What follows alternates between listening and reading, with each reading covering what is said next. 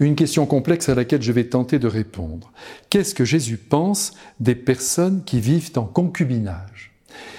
Le propre du sage, a dit saint Thomas d'Aquin, c'est de distinguer. On doit toujours distinguer, c'est-à-dire séparer les situations, examiner les cas, considérer chaque réalité sous l'angle qui convient. Aussi, en ce qui concerne les êtres qui vivent ensemble sans être mariés, il y a là une foule de situations qui ne se ressemblent pas et qui exige notre prudence dans l'ordre du jugement. Et oui, toute loi connaît des accommodements. Vous connaissez comme moi le recours aux circonstances atténuantes dans la justice humaine. Ceci dit, laissez-moi vous dire que ce n'est évidemment pas l'idéal de vivre avec quelqu'un qui n'a pas donné sa parole à l'être aimé, qui n'a pas donné son nom à celle qu'il aime, et qui peut du jour au lendemain partir, vous abandonner, prendre sa valise, et puis c'en est fini.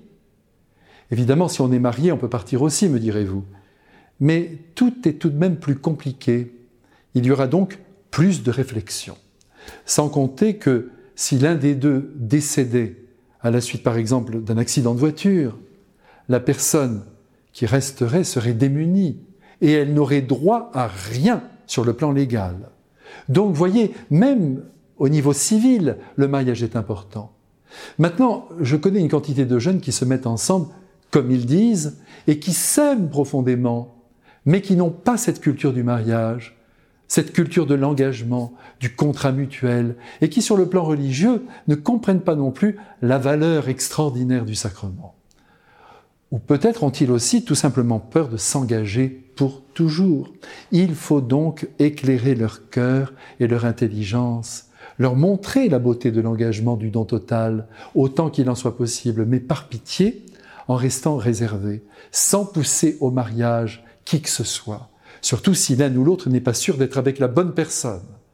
Chacun est sur un chemin. Dieu notre Père s'y tient aussi. Et tout au long de la route, il allume les uns après les autres les réverbères. Et la lumière se fait de plus en plus dense. Donc, patience, patience. À l'heure où nous parlons ensemble, des millions de couples à travers la Terre sont unis par un amour sincère, mais non sanctionné officiellement par la bénédiction de Dieu.